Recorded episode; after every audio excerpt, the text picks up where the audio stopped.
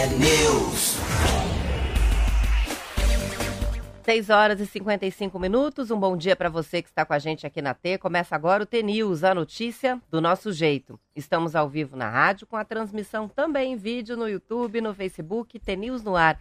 E os ouvintes participam pelas redes sociais e pelo WhatsApp. O número 419 9277 0063. Hoje é sexta-feira, dia 8 de dezembro de 2023 e o T-News começa já. Bom dia, Marcelo Almeida. Bom dia, Roberta Canetti, tudo bem? Tudo bem com você? Maravilha. Já foi, a primeira semana de dezembro está terminando, Advento, voando. é, essa, essa, essa é um- é o mês, né? Mas é um mês bom. Eu tenho paixão por dezembro. Eu também. É o meu favorito disparado. É, eu acho que dezembro, pra mim, se fosse é, a gente fazer uma, uma comparação, dezembro é como fosse sábado, das sete da manhã, quando eu acordo, seis e meia, seis, até meio-dia. Então, no horário que eu mais gosto do dia, o horário que eu mais gosto é o amanhecer até o meio-dia, na hora do almoço, do sábado Do sábado. do- de todos os dias da semana. E eu gosto muito de sexta-feira à tarde também. Então, sexta-feira à tarde, sexta-feira à tardezinha eu gosto muito. E mês, assim, eu tenho paixão por Natal. Eu, eu adoro ir na missa. Eu adoro o advento, adoro ir na, no sermão, o sermão do padre, né? Nesse mês principalmente, né? Ah, então, acho que é um... Para mim é um mês diferente mesmo. E daí é verão... Ah, e aí, o papel da rádio também, né? Parece que até a rádio é mais rádio tem em dezembro. Pra mim é, é diferente mesmo. É é a as ruas mais cheias, É, né? tudo tem mais, né? Ontem eu dei, dei uma circulada pela cidade, nossa, Meu um agito do no centro, um agito em tudo quanto é lugar. Esse agito também é gostoso, porque é um agito é, que, é, que, a gente conecta na hora, né? Com os preparativos para o fim de ano. Preparativo para o Natal, preparativo para o Ano Novo. É, Então, é festivo, né? É, É, eu- fechamento do Eu ano. não consegui, tinha que ir no escritório do amigo meu que foi inaugurado. Aí fui numa loja de é, mussarela de, de- de leite de cabra, mussarela arte, que tem em Curitiba, há cinco anos que, que a loja estava aberta. Passei lá, depois queria comer um sushi, cheguei no restaurante japonês, mas estava abarrotado de gente. Aí fiquei tão feliz, tão feliz, porque sempre que eu vou lá, ontem o cara já foi, não, Marcelo, tá- eu não comi nem nada com o porteiro, mas a gente se gosta muito, eu os funcionários. Eu tenho um funcionário que é do, do restaurante japonês, que é a mesma funcionária da, da prestinaria de dia. Aí já, Ah, Marcelo, é? Marcelo, tua mesa tá reservada. Não tinha mesa nenhuma. Eu tava. Passei, falei, nem vai dar, né? Vai ter fila. Aí já fui, já jantei um pouquinho, comi dois sushis ali, bem pouquinho, pra não, não engordar no verão. E gente lá dentro. Tava lá o Você Mozart, tá na Operação Verão, é? Operação Verão.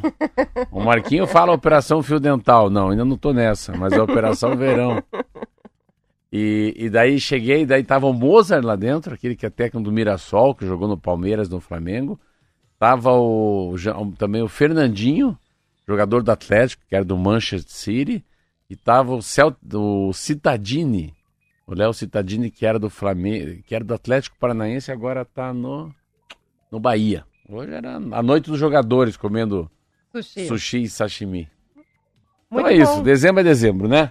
Nós é, é dezembro. e, e um monte de coisa, né? Amanhã de manhã eu vou pra praia porque eu vou na, vou na casa da. Eu tenho duas funcionárias que trabalham comigo há 20 anos e dei um presente pra elas. Dei uma casa na praia pra cada uma delas. Amanhã é dia da Estelô.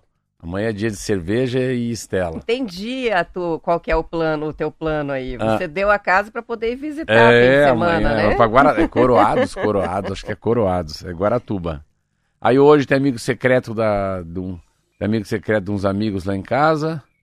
Aí segunda-feira tem o Natal da Prestinaria à noite. Você vê? Agenda lotada. Não, não tem, não tem espaço. Coisa boa, coisa Só boa. não pode faltar, ó, só não pode faltar Rádio T. Vamos de conto, eu vou. Peguei um conto aqui, tá? Não deu tempo.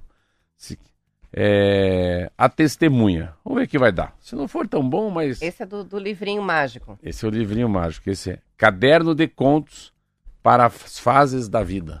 Ó, Legal. Vamos que vamos, pera, deixa eu colocar meu, meu fone aqui. E o resto de boa, então? Todo mundo Tira- de boa. Tirando o Maduro que Ó. quer, tirando o Maduro que quer guerra no E que é América guerra, do Sul né, também, na né? América do Sul. o Sidney tá mandando uma mensagem pra gente direto de Lusiana, é, pedindo pra gente mandar um abraço pra família Pimenta. E para a família Michaski. Ô, Será Michaski que tá todo mundo Pimenta. ouvindo? Olha aí que maravilha. Então senta que agora vem a testemunha, vem um conto aí. O conto de sexta. Vamos lá, Marquinho.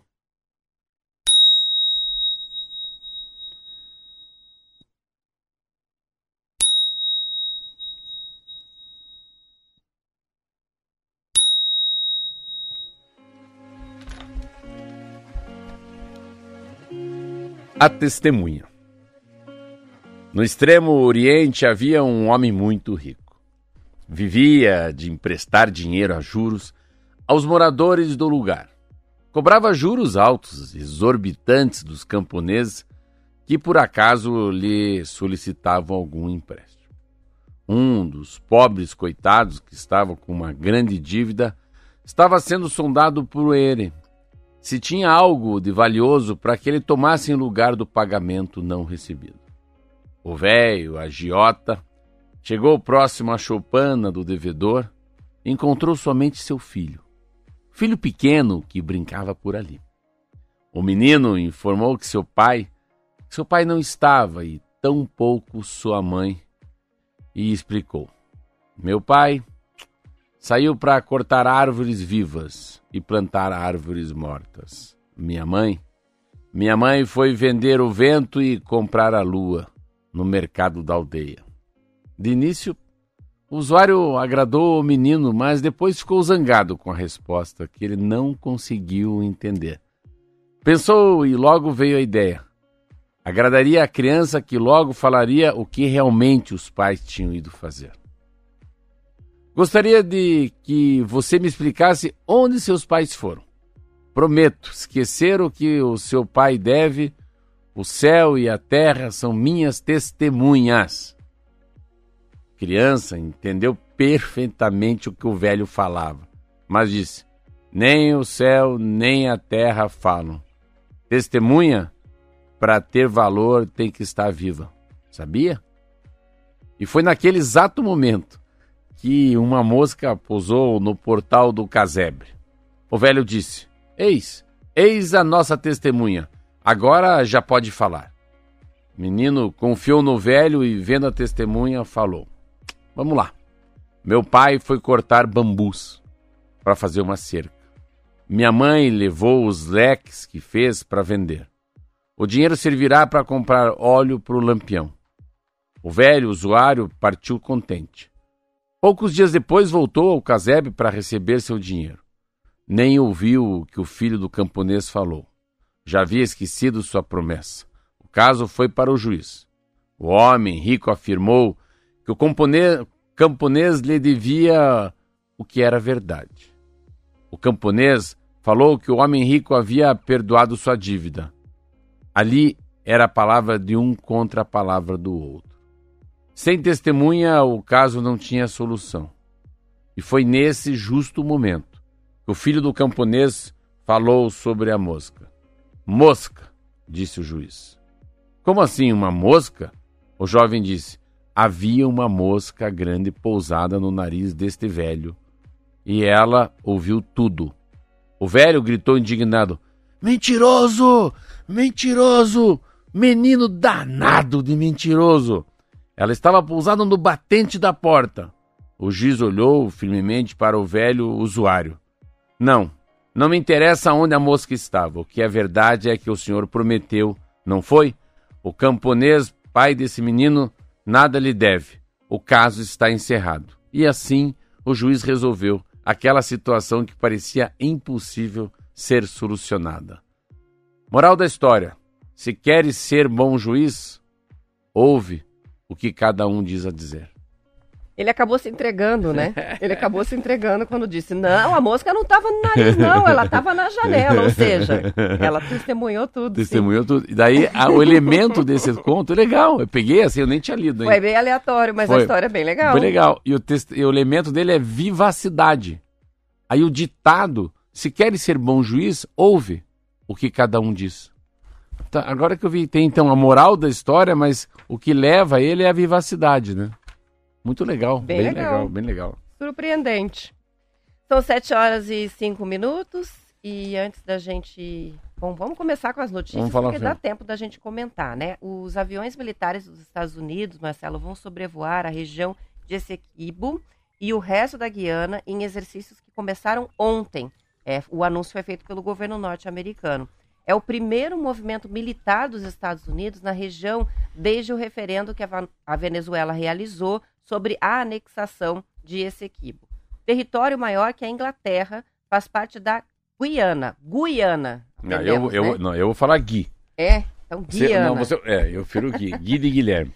Mas o governo venezuelano reivindica o território como parte do seu país. As manobras, segundo a Embaixada dos Estados Unidos na Guiana, acontecerão em parceria com a Força Aérea Guianesa e fazem parte de operações de rotina da parceria para melhorar a segurança no local. Os dois países têm parceria militar desde 2022. Professor de geopolítica da Escola Superior de Guerra, Ronaldo Carmona, disse achar que o fato do sobrevoo ocorrer em meio à crise, né, indica que a ação não é rotineira.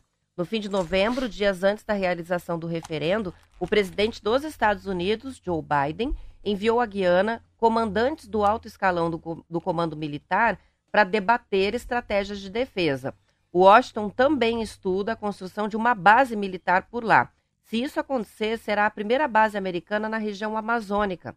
Ontem, o presidente Lula propôs que a comunidade de estados latino-americanos e caribenhos, além da União de Nações Sul-Americanas, a Unasul, sejam utilizadas para o encaminhamento pacífico de toda a questão.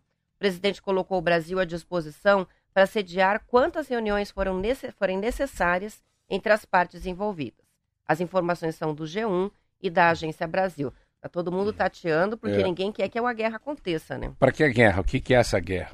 Uma guerra religiosa? Uma guerra econômica? Sim, uma guerra de petróleo. Eles têm uma, uma PDVSA, é o nome da, da estatal do, do, do Maduro, na Venezuela, mas a, lá tem uma, uma, uma empresa americana, ExxonMobil, e tem uma francesa também, chama-se Total Energies, que operam com autorização do próprio governo da Guiana. O que, que acontece? Né? A gente tem que também. É, eu acho interessante essa história. É muito louco esse Maduro querer se mexer agora. Porque a, o mundo tem muita guerra. A guerra da Ucrânia está ocorrendo. Né? Numa, numa, velocidade diferente, mas a guerra existe na Ucrânia e existe na, na Rússia. A Hamas e Israel, um negócio. 17 mil pessoas já morreram. Um negócio que parou o mundo. Então, é, às vezes, como é que eu vou dizer? A gente podia falar em casa, né? Chega de confusão. Já temos confusão suficiente, né? Vamos, vamos parar, vai. Vamos parar de discutir, né? Se não fosse uma, uma, uma, família discutindo, né? né? O mais velho com o mais novo, o, o genro com a sogra, né? O bisa com o neto, sei lá, para, para. É uma palavra que eu gosto muito em italiano. Basta! Basta! Sabe aquela coisa de nono? Pega e bate na mesa. Basta! Chegou. Chegou! Então eu acho que chegou aí, mas assim, é, é interessante que é uma. Por onde que eu vejo sempre o viés, né? Eu acho o viés. O viés do presidente Lula. O Lula. Eu nunca esqueço que o Lula se elegeu com pouco voto. Então, uma divisão muito. uma eleição muito dividida. E sempre vejo, se eu fosse um amigo, conselheiro do Lula, falar: peraí, não, não anda tanto com os caras de esquerda, né? Não fica amiguinho do Maduro, né? Não fica achando tão legal, né? Os países comunistas, né? Ou assim, cuidado, que tem algumas coisas que é o cara de. Pode ser um cara meio de esquerda, mas o cara pode ser um cara de esquerda ditador, né? Ou pode ser um da direita ditador. Não, não importa. O problema é que qualquer extremo é perigoso. Tanto para a direita, tanto para a esquerda. E o Maduro, levou, o Maduro vai levar um revés. Porque o Maduro, para chegar onde ele quer chegar, ele tem que passar pelas terras brasileiras. A, a embaixada americana existe na Guiana. Então, quando os caras mandam, os Estados Unidos já começa a mandar mandar para cá uma, uma, uma, uma, ajuda, também tem um pouco aí da Amazônia. No fundo, o Lula também estava focando que, pô, me ajudem aqui a preservar, né? A baixar o desmatamento, o problema de garimpo ilegal. Tem tudo uma conjuntura climática até atrás disso tudo. Então é tão doido nesse momento a gente falar em extrair petróleo. Foi uma das coisas que o Lula falou que não deveria, não deveria ter falado, lembra? Ele falou que na foz do Amazonas tinha petróleo. Esse assunto já está tá pacificado. Então, o que, que eles têm? No fundo, o, o Maduro está louco para pegar esse petróleo que está na Guiana e que daí ele fica dizendo que ele não vai respeitar o o que aconteceu em 1899. No fundo, é, faz mais de 100 anos que foi decidido que essa guerra, que é das Guianas. Uma coisa que eu achei interessante, em 1966, nosso ano que eu nasci, é, ainda era uma área inglesa, né, que foi passada para a Guiana. Então, se você for ver essa coisa de fronteira estabelecida, você tem que voltar lá em 1899. O que, que ele ganha, né, o Maduro? Eu acho que o Maduro ganha como inimigo o Brasil e os Estados Unidos. Vai ser muito difícil eles andarem aí, não tem saída. E parece que tem um encontro ontem, né, em Brasília, tem um encontro da Mercosul, né? Tá acontecendo o encontro, né? Então, tá aí, tava aqui uma fotografia, isso mesmo, tá o Alberto Fernandes, tá o Santiago Penha, que é do Paraguai, o Lula, tem o uruguaio, que é o, o Locale Pô, e o Luz Arce da Bolívia. Então. São representantes, né, ministros, do, ministros dos países, e eles estão é, reunidos, me parece. Qual é o assunto? O assunto é a, é a segurança ainda? O assunto. Não, é. Ah, o assunto eles estão. É, o pessoal do Mercosul está tá reunido, né? É a cúpula do Mercosul. Cúpula do Mercosul, é, isso aí. Assim, é, é edição número 63. É, o que, o, e, e, o que o Lula está tentando também, né? O Lula estava tentando fazer um, uh, o Mercosul com a Europa, né? Uma, como fosse um bloco. Esse bloco aqui vai ter novos, novos decretos, novas portarias, uma nova maneira de fazer um comércio exterior com a Europa e o Mercosul. Não deu certo. Então não deu certo porque o mundo mudou também. Então, o Macron disse não para ele. Ele nunca imaginou que o Macron ia dizer não. Brasil, você está fora desse jogo. Então, a, o, o, Lula está tentando ser um grande estadista, sim. Está tá fazendo uma coisa que eu acho interessante. É, viajando o mundo e falando, ó, mudou o jogo, eu acho que o, o clima vai pesar, tem que desmatar menos, é, tem que entrar menos arma uh, ilícita pelo Paraguai. Estamos tentando. Então, ele traz uma linguagem. Mas não que o mundo aceite o que o Lula está dizendo, né? Então, o Lula está se apresentando com uma nova, um novo Lula também, um novo pra, país para enfrentar esse mundo. Mas esse posicionamento contra o Maduro é, me alegra muito. Eu acho que ele e essa aproximação com os Estados Unidos por causa da dessa do petróleo que tem lá em Guiana, eu acho bem legal. Tudo por quê? Guerra para quê? Sempre guerra. Ou por um pedaço de terra ou por petróleo? Money. Money is money. Grana é grana. Bijuja. Falar em bijuja, vamos fazer bijuja? Vamos, vamos faturar, já voltamos.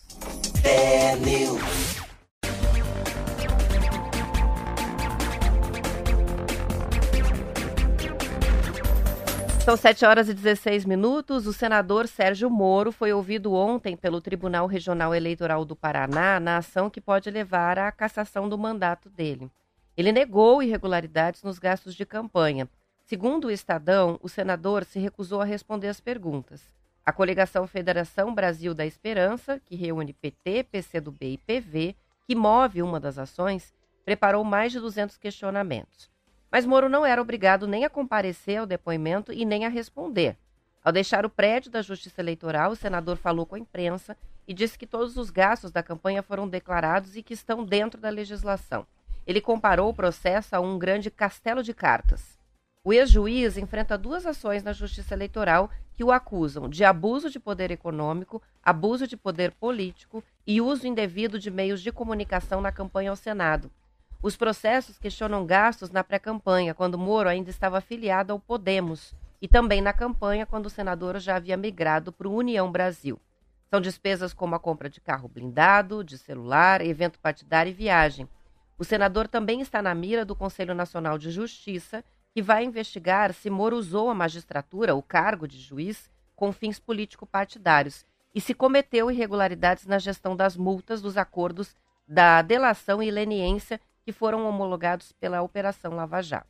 Ele pode ter o mandato cassado com base no mesmo precedente que deixou o Deltan Dallagnol inelegível.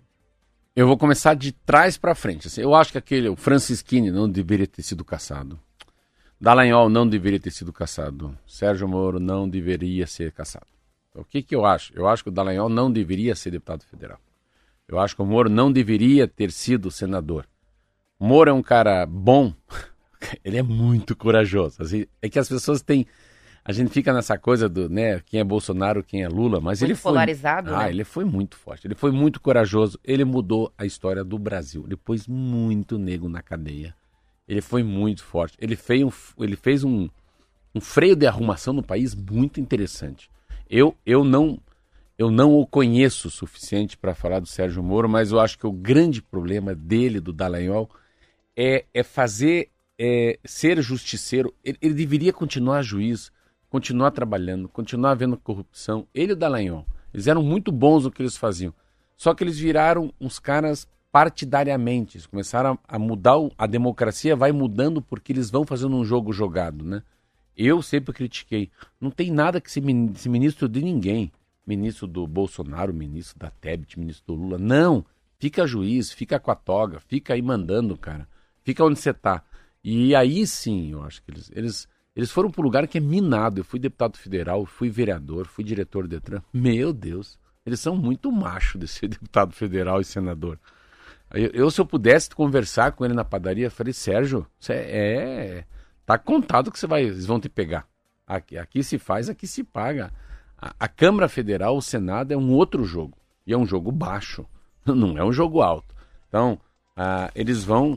é, ele, não, ele não poderia ter errado. E assim, aí eu acho que eles usaram. Eu lembro do, do Dallagnol. Falei, Dallagnol, um dia eu falei com ele na rua.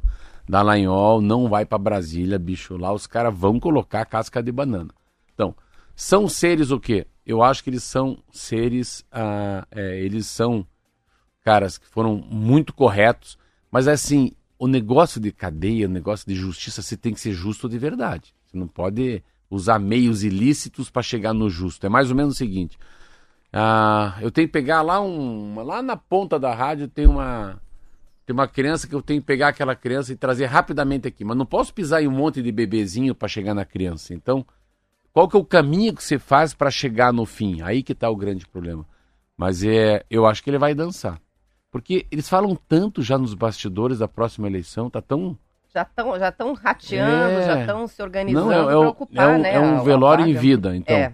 eu acho assim, não deveriam ter sido candidato, nem a federal e nem a senador. Ah, com o mandato, eu não caçaria. Sérgio Moro, para mim, tem que cumprir oito anos. Dallagnol deveria cumprir oito anos. Francisquino, com as besteiras que ele fez, na, falando que a urna era, era ilícita, não sei o que lá, também deveria cumprir. As fake Eu, news, que né? eu acho, não sei se eu tô errado, Roberta, não deixa ser candidato, cara. Segura o cara. Isso aí é igual, não, não dá habilitação para ele, não, não dá passaporte para ele. É, não deixa ele entrar na festa. É diferente. De alguma maneira, o Tribunal Regional Eleitoral, Superior Tribunal Eleitoral, não pode não deixar, já que vai caçar depois, porque é, é tão é tão ridículo, né? Porque assim, é, eu não votei nele, eu, eu tava fora e não votei nessa eleição. Eu penso assim, eu, eu ficaria muito frustrado se eu tivesse votado no Dallagnol e no Sérgio Moro e ele tivesse sido caçado. Muito frustrado. E caça os caras por oito anos também. Os caras não podem voltar mais. Então, é, meu voto é pela não cassação deles. Mas o meu voto, se eu fosse amigo do Dallagnol e amigo do Moro, eu falar, cara, não seja candidato.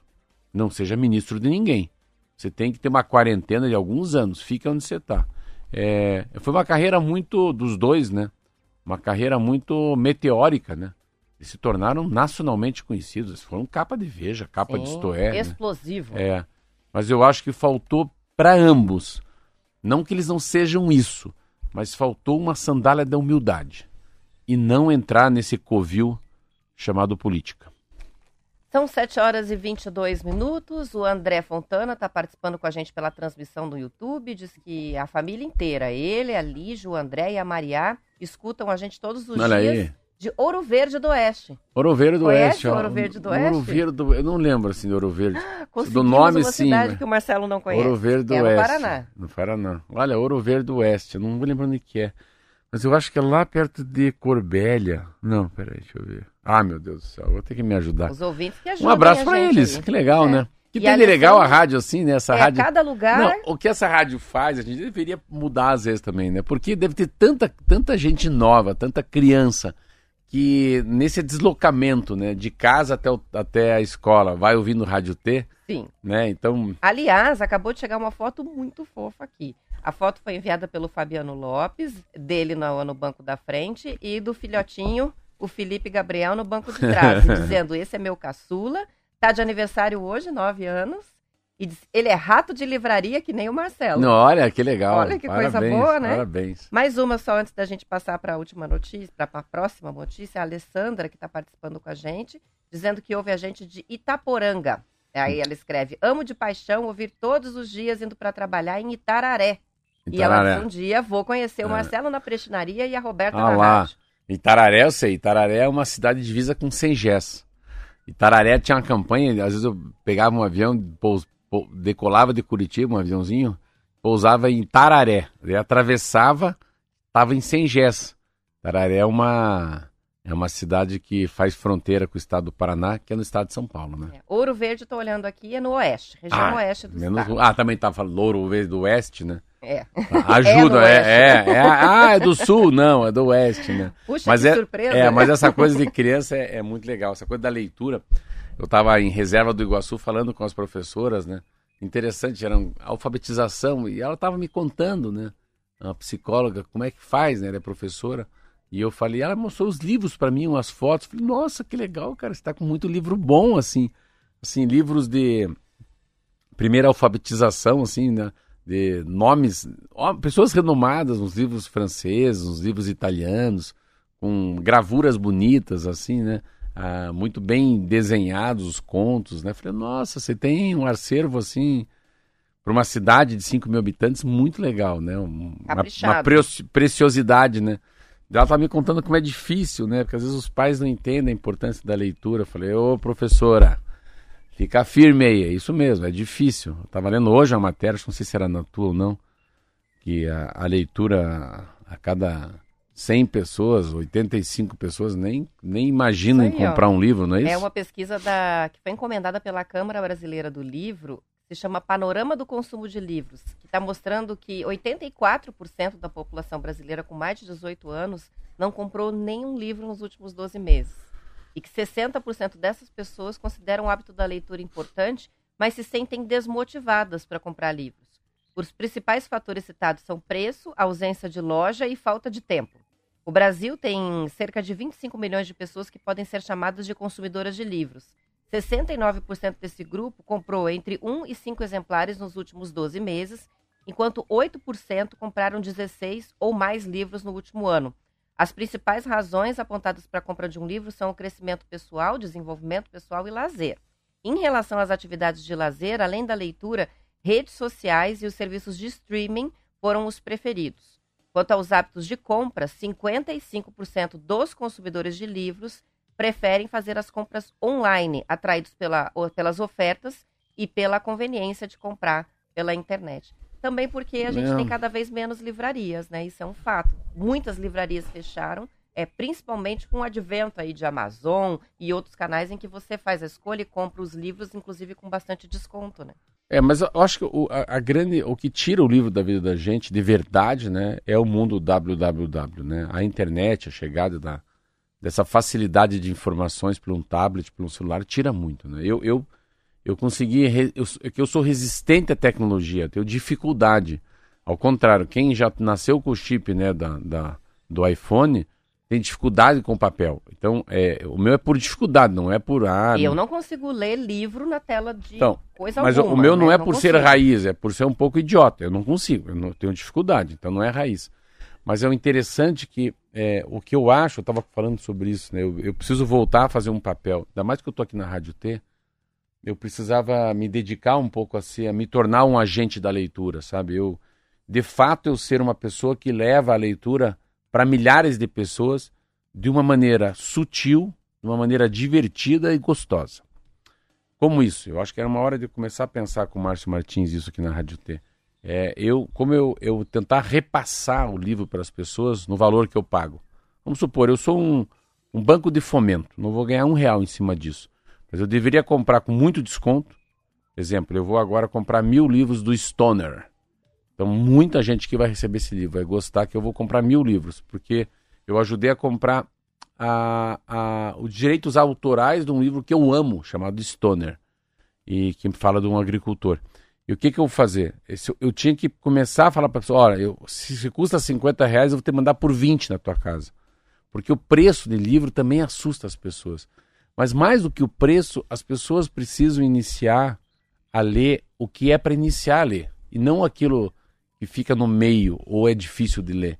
Então, leitura é como uma criança. Você não vai dar para uma criança que acabou de nascer um pedaço de costela. Você vai dar uma papinha, depois uma, uma banana amassada, tem o leite da mãe. Isso aí, depois, depois começa a misturar as frutas. Daí vai lá, tem um pirezinho, daí você bate no liquidificador, sabe? Espreme lá o espinafre, sei lá. E vai indo, indo, vira um menino, uma menina. E o livro tem um pouco disso. Se a gente é, começa com pequenos livros que são gostosos, que, livros que leem a gente, não que a gente lê o livro, livro que a gente se acha na história. Caraca, eu sou esse cara. Eu acho que eu sou essa personagem. Nossa, eu já vi esse lugar, já fui nessa casa, já senti esse aroma desse café. Aí vai. A leitura ela é muito difícil, mas se ela se ela te fisgar ou se ela entrar na tua veia, é muito difícil parar de ler, né? Então, eu particularmente a vida a Deus e os livros, Deus e os livros abriram muita porta para mim na vida. Eu sou um homem, se eu tenho sucesso em algumas coisas na minha vida, é graças à quantidade de livro que eu li. Então, os livros me moldaram, fizeram eu ser cada dia mais Marcelo, mais homem. É uma como fosse uma religação com Deus, sabe? É um fio condutor. A leitura faz com que você consiga se colocar perante a sociedade de uma maneira maior do que você se sente até. Você começa a ter outros personagens que você não teria se não lesse. Olha que legal Ah, foi legal, hein? Bom. Foi filosófico. Filosófico. É. O filosófico é o seguinte: sexta-feira, sextou, dia de Estelinha.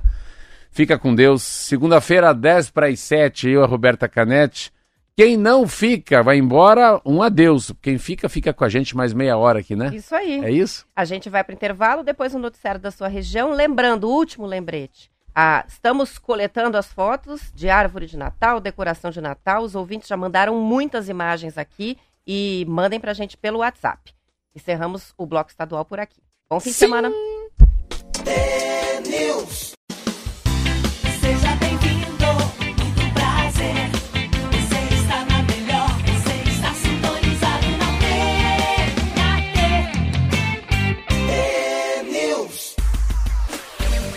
São 7 horas e 34 minutos. O Milton de Toledo escreveu para a gente. É, outros ouvintes também responderam essa pergunta sobre Ouro Verde do Oeste, né? É que essa cidade fica bem na divisa com Toledo e é considerada a terra do rodeio. Terra do rodeio. Prendemos eu já passei por Ouro Verde, mas não lembrava se era ela, então.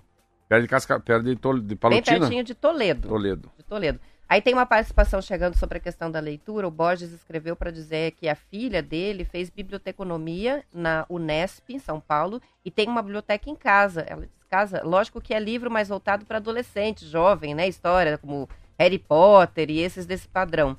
Mas que ela tem as prateleiras lotadas de livro. O Harry Potter é responsável, os livros do Harry Potter Imaginou. são responsáveis, pra, acho que pela, pela, grande maioria dos jovens de hoje, na faixa dos 19, 20, 21 Legal. anos, que tem hábito de leitura, né? É como você falou, não adianta começar a ler uma obra que não tem muito, não, é da área de interesse, é ou é muito complexa, é ou é, é muito densa. É, é, é que não que casa com a pessoa, é, tem que ser, assim, eu, eu gosto... Aquele diário de um banana, aquilo é, uma introdução maravilhosa para o gosto da leitura. Os meninos da casa leram todos, é. Tiveram todos esses livrinhos e depois continuaram a ler e foram evoluindo no gosto de leitura. E ela, e ela tem muito com. É que assim, é, é, a leitura é, é, qualquer coisa, né, Roberta? Música, teatro, cinema. Cara, eu, tem, eu amo romance, eu, eu, eu amo drama, tenho pavor de filme de terror. Ou eu não, não sou metaleiro, eu adoro mais um Coldplay, mais uma coisa mais um Ed Sheeran, né? É, Ontem tava falando assim, Marisa Monte. Eu sempre gostei de Marisa Monte. Eu gosto muito de Djavan, mas não gosto tanto de Caetano. Faz parte da vida, né? Sim. Cada um. Não... Rita Lee eu não queria. Tem gente que ama Rita Lee. Roberto Carlos, para mim, passa longe. Enfim. Ah, tanto... não. Roberto Carlos, quem gosta é o Marquinhos. É, esse é o Então, o que, que você vê da leitura? O que eu acho, assim, da... é interessante. Ontem tinha uma senhora. Marcelo, o que você tá lendo? Eu falei, ó, vai lá. É, tudo é Rio, Pediatra, Sweet Tóquio, o essencialismo, sem esforço a revolta de Atlas. Falei, como assim? Eu falei, é, é aí, é, é a vibe que eu estou vivendo. Então é a vibe que eu estou lendo. Mas é, depende muito da, da faixa etária que você está. É, e também o que está ocorrendo no mundo, né? Sim, eu, eu lembro que uma vez tinha uma guerra, eu fui ler o petróleo. Cara, aquilo me deu embasamento para a vida toda. Cada vez que tem guerra, sabe o que eu faço? Será que tem petróleo? Não tem checha. Sempre tem. Sempre tem. Então, a, é, mas ainda é, a gente não a gente não está conseguindo colocar na sociedade a importância de ler de verdade, a importância de quanto isso é uma bússola, de quanto isso é um lítio, de quanto isso te equilibra na vida. E que não é para você não é para você ser mais inteligente, mas é, é um enquadramento. Como é que eu vou dizer? É uma, é uma roupa que você veste na hora que você é acuado. Eu lembro muito assim, eu sou filho mais novo de seis. Não me, não me pegam. Mesmo sendo mais velho, eu vou para cima. O do meio eu vou para cima. Falei, quem te falou? Isso não é verdade, isso é verossímil. Não, isso é retórico. Não, não, não, não, não. Isso é dialético. Isso é verossímil. Pode ser verdade, mas não é verdade. Não foi isso que falaram. Não. Acho ou não acho? É ou não é? Então, numa discussão mais acalentada, mais apimentada, você consegue sair, entendeu? Eu fui esses dias falar com, com, o presidente da Assembleia aqui no Paraná. Pelo amor de Deus. Fui lá e falar com um assunto com ele. Ele falou: ah, é assim, assim. Eu falei: não, o senhor não está acostumado a receber, não. Falei para ele: senhor presidente, o senhor não está acostumado a receber, não. não Vai é bem, tomar um agora. Não é bem essa história. É não. É não. Parece filho. Daí você vê como é que é. Até tem uma matéria dele hoje no jornal aqui. Eu falei: caramba, que mundo que o senhor vive? Eu falei: vocês vivem, vocês estão encastelados num castelo. Que a, a, vida lá fora não é bem assim, doutor. Falei isso para o presidente da, da, da Assembleia. Então o que, que é? É uma, é uma maneira, eu acho que a leitura tem essa capacidade, e também de você não ser mais um. um como é que é? Banana de pijama aí? Como é que é? É o diário de um banana? É o diário de um banana. Não, você não ser um banana, não, mas você não ficar também seguindo uma tendência. Às vezes eu, eu, eu vejo que todo mundo quer ser parecido. Eu estava conversando com o filho mais novo da minha esposa, o nome dele é Guilherme, tem 10 anos. Eu falei, não dá para ser, ser Mike Jordan em qualquer lugar. Como não? Não! Você tem que ter um tênis, um tênis Adidas, um tênis Nike, um tênis New Balance, um tênis Olímpico, um tênis. Um tênis preto básico, uma calça jeans básica preta para gente ir no japonês. Não dá para ser tênis do, do Michael Jordan, porque isso é uma moda. Tênis cano alto. Não, você tem que ter uma camiseta polo, preta, branca, assim, plain, né? Simples. Não dá para ir com a camisa do, do super-heróis nas coisas. Então, camisa regata. Não dá para ir com camisa regata na igreja. Então, a gente tem uma maneira. Códigos, de... né? Códigos. Mas aí vem para o livro muito. Código vem muito para o livro. Eu tenho uma passagem muito linda. Um cara me convidou para ir na casa dele. O ano passado eu mandei à tarde um buquê de flores e à noite eu levei um chocolate. E as pessoas falam assim: Pô, mas nunca vi alguém fazer isso com a gente. Estou muito feliz com vocês, comigo e com a Silvia. Eu falei, a verdade, eu estava lendo um livro sobre atitudes, sobre códigos de postura, sobre fidalguia, sobre educação, sobre é, o lado social. E a gente, e a gente manda né? à tarde, sabe por quê? Se ele chegar com um buquê de flores, você está com todos os vasos já com flor. Então manda à tarde, dá tempo de arrumar. E você leva à noite no, no, depois. Então eu mandei uma carta agradecendo o convite e à noite cheguei com chocolate. Ou chocolate ou vinho. Não vai chegar com pudim de leite na casa da pessoa se tá cheio de pudim lá. Então, às vezes tem um código de postura que a literatura te traz, Roberta, né?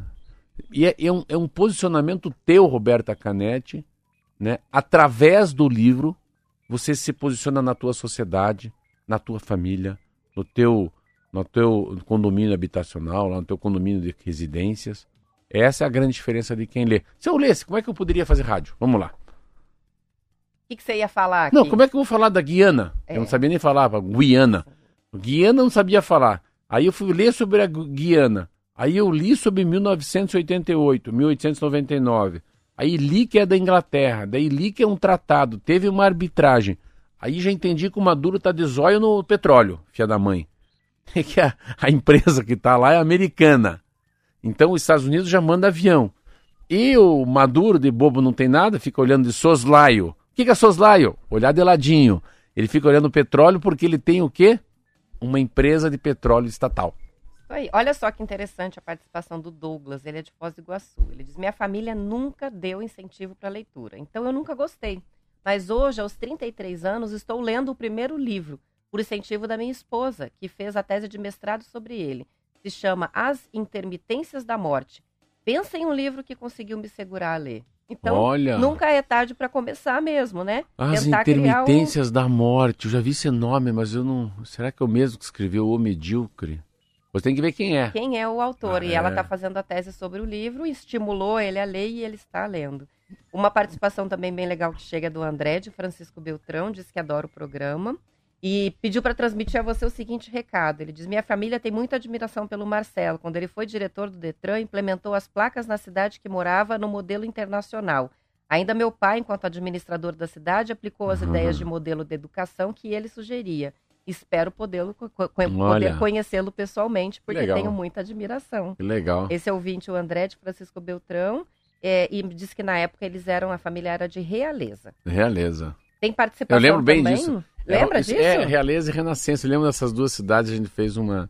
São várias cidades que se poderia fazer um plano de sinalização vertical e horizontal. O que que é vertical e horizontal? Horizontal são as faixas de pedestre, né?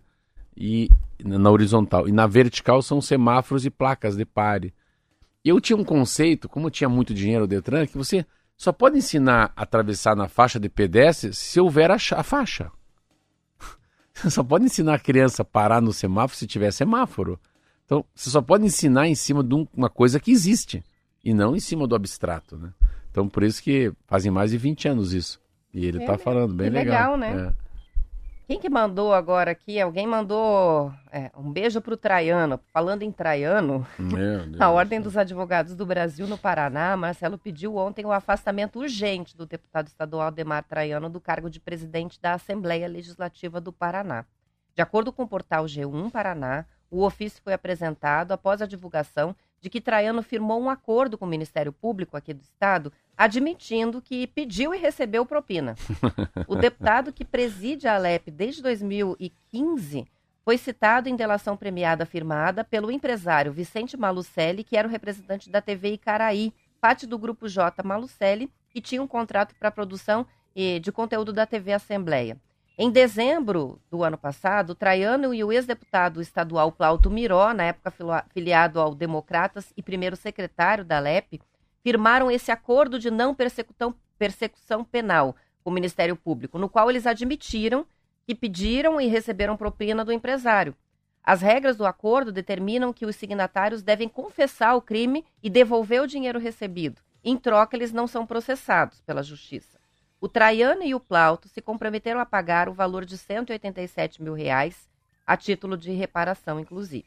A Justiça derrubou nesta quarta-feira a liminar que proibia os veículos jornalísticos de noticiar conteúdo sobre o processo.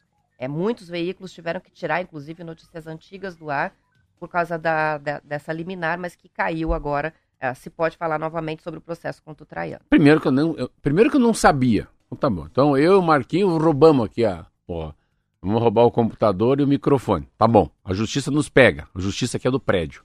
A gente vai lá, Marquinho, devolve o microfone e eu vou devolver o computador. A gente assina um documento, um termo e ninguém sabe nada, mas nós já roubamos, já devolvemos o que nós roubamos, que não faz ser, né? não- a gente não sabia que não podia roubar o microfone da rádio e nem o computador. Daí Mas eu não sabia, mais. é que eu não sabia, eu não sa- é- é- é- eu sou um, um ignorante. Eu não sabia que isso tinha acontecido, ponto. Eu não sabia que esses caras tinham devolvido, ponto. Eu não sabia que é que você não pode estar na, na ma- eu não sabia que não pode noticiar isso. Não sei se entende.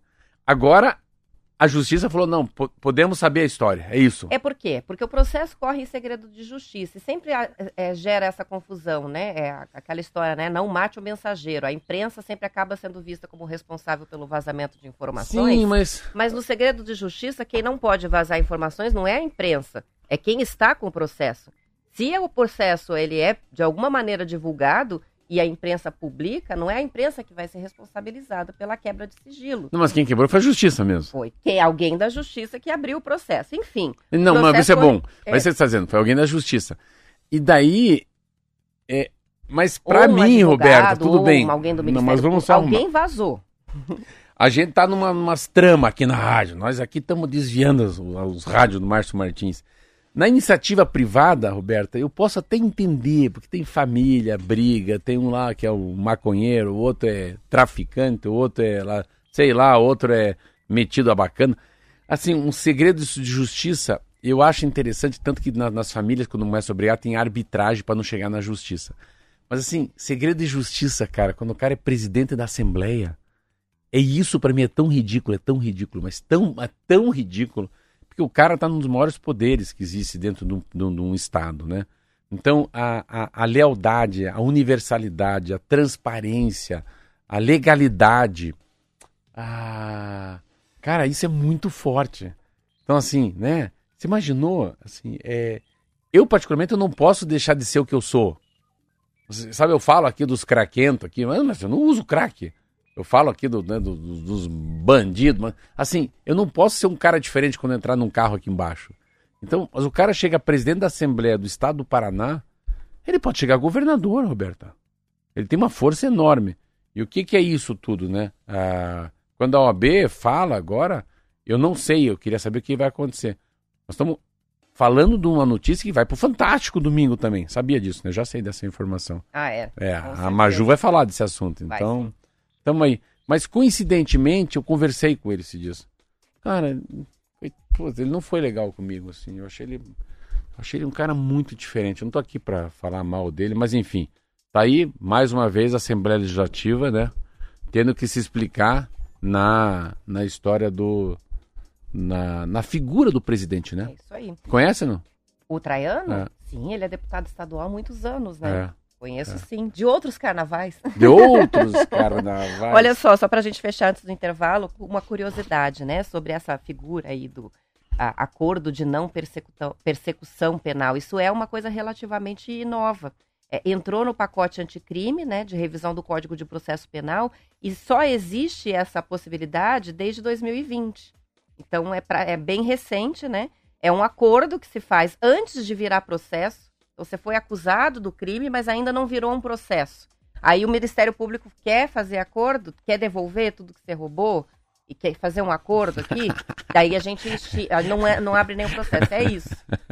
É basicamente isso que eles fizeram. É Só assim, que para poder é devolver é o que roubou, você tem que admitir é, que roubou, é concorda? É, então eles admitiram o crime e é isso que a OAB está falando. Se é se já, tá, já admitiu o ato de corrupção, não pode mais ser presidente da Assembleia. Basicamente, o resumo da ópera, né? Sim! Então, tudo bem. Roberta, eu roubei, roubei a. Ó, tudo bem, se eu roubei, eu roubei o microfone, roubei o computador, eu devolvo, pelo amor de Deus, não conta para meus irmãos, para minhas irmãs. Não conta lá na vila que eu fiz isso, tá? Não conta isso no meu bairro. Mas é basicamente assim, mas okay, assim, você devolveu, mas, mas você eu... não pode mais apresentar o T-News, mas tudo, mas eu, mas eu tenho que ser o T-News. o que eu achava disso, dá para discutir até amanhã de manhã. O que eu achava que, tudo bem, vai, devolve a grana, faz cara de, de cara de, de, de, de Palmeira lá, devolve a grana, mas sai do cargo, né? Não. Vai, vai pro baixo clero. Vai ser mais um deputado. Mas é assim, é esse tipo, é um assunto é um assunto legal, porque assim, é uma matéria que se traz para mim que eu nem sabia que existia, de 2020, e eu vou ler mais para entender agora. Esse palavrão que você falou aí, per, não sei o que lá, percussão aí. É isso aí. Olha só, antes do intervalo, As Intermitências da Morte, livro de José Saramago. Ah, tá eu aí, sabia, eu sabia. Não, eu li, eu li Caim, eu li, eu, eu li a cegueira, a, o ensaio da cegueira. Vamos botar eu na aba sabia. referências então por indicação. Não, eu já li. Eu já li. Eu já li. Você já leu esse? Meu Deus do céu, então... pelo amor de Deus. Só gente... que assim, dá um parabéns para ele. Porque o Saramago é um português que já morreu, e este português escreve sem vírgula. Então, ele tem uma leitura... Mas dá para entender tudo. Não, mas não assim, é, vírgula, não né? precisa da vírgula, é, mas assim, mas ele, ele, você tem que mudar um pouco o teu hardware. Você tem que ter uma planilha Excel diferente na cabeça. Não é tão fácil no começo. Então, é, muito parabéns para ele, porque ele Tá ele, começando com um livro não, difícil. Ele está começando com um livro muito difícil, para quem nunca leu. Então, ele, ele é um, e já que ele está gostando, eu já vou aproveitar e indicar, né? O mais famoso do Saramago, que é o ensaio sobre a ah, cegueira, ah, que é, é maravilhoso. Tem um filme para assistir depois. Esse também. é arrebentar. É Fala, é, esse é melhor. Esse é, é o número um é para mim famoso. dele. É. Vamos pro intervalo, já voltamos.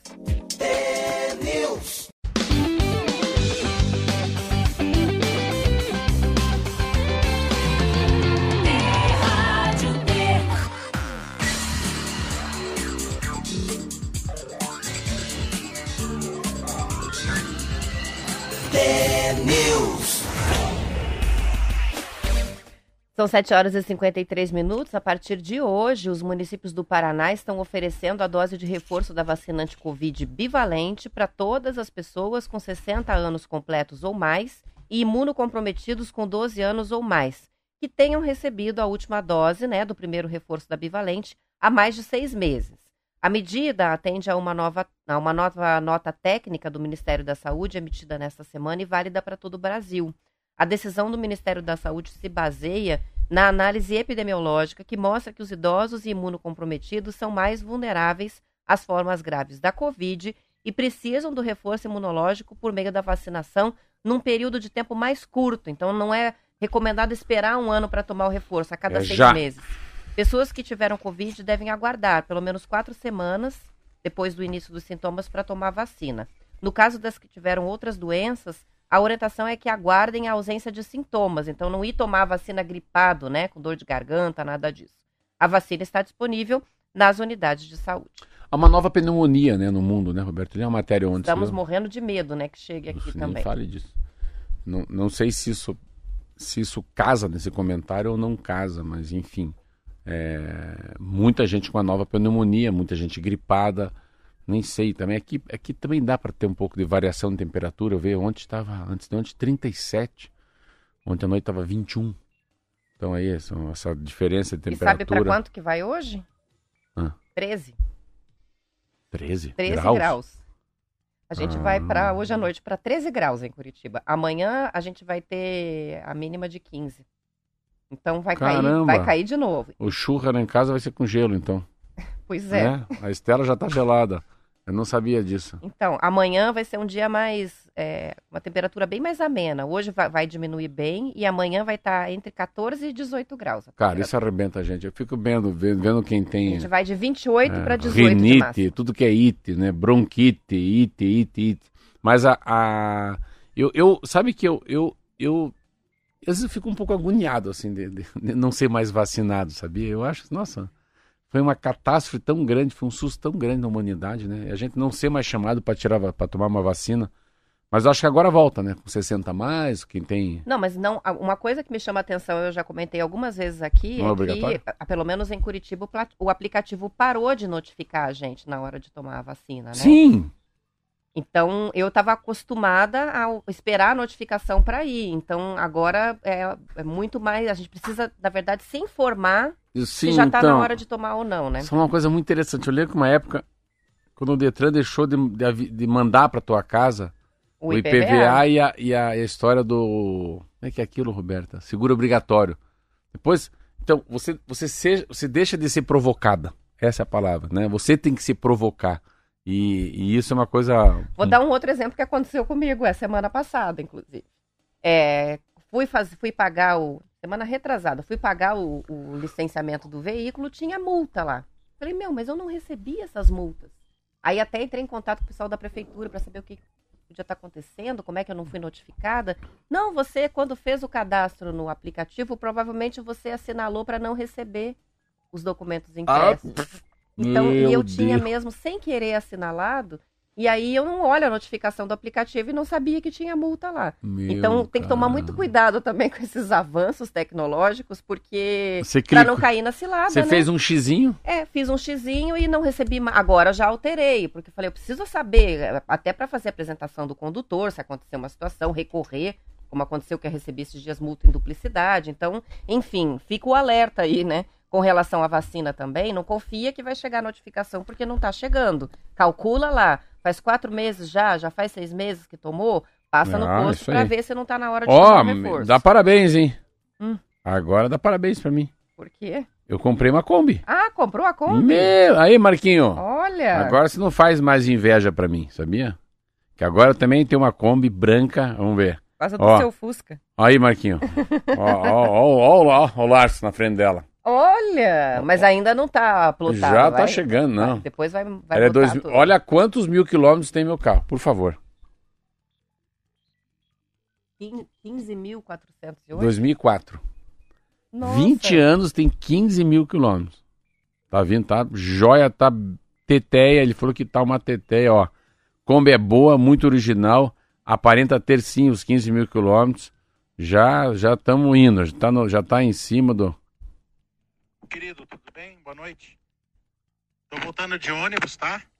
É, tudo tranquilo, graças a Deus. É, foi tudo, tudo dentro aí da, do planejado, tá? Eu falei, o Lázaro estava descendo, falei, Lázaro, já que você vai descer, dá uma olhadinha nessa Kombi lá. Coloca em cima de uma cegonha Como e é manda bom pra ter cá. um larço na vida, né? Um larço na vida. Mas você sei que é interessante. Você vai falar assim, não, eu, eu sempre fui contra delivery. Assim, a minha padaria eu acho que é uma experiência, então, não que não caiba o delivery, eu adoro o delivery para farmácia, comida, pizza. É, criaram, né, esse, esse, esse cidadão que é o que carrega, facilita a vida da gente. Mas eu não quero que tenha delivery na padaria, porque eu quero que a pessoa vá até a padaria. Mas eu, eu vou fazer o delivery de Kombi. Vai, Então, fa- vai fazer vestido de Papai Noel? Vou de Papai sabe? Noel. Então, o delivery de como. Eu acho que é voltar um pouco ao passado, né? Pô, qual que legal, a prestinaria tem delivery. Não, calma aí. Mas só sai tal hora, só sai tal dia, mas é um delivery diferente. E como é, como é mágico, né? Como é mágico o Fusca, né? Como é mágico o Kombi, né? É uma coisa mágica, né? Uma. Tem uma nostalgia, É, tem, uma, uma... coisa assim, Kombi, Fusca, né? Vespa, Lambreta, né? Você fala assim, essa coisa é, ela, os caras estão falando de BYD aí, mas não é, o que vale é uma Kombi, né? É capaz de ter um monte de carro novo, colocar a minha branquinha no shopping ali, Pátio Batel, eles vão fotografar ela, não vão fotografar um carro de 800 pau. Vão to- fotografar uma, uma Isso branquinha mesmo. com 10 mil, não é isso? Isso que chama atenção. Já estamos acabando já, são Bora. 7h59, vamos encerrando a semana no T-News. Bom fim de semana, bom descanso. Segunda-feira a gente está de volta. Até lá.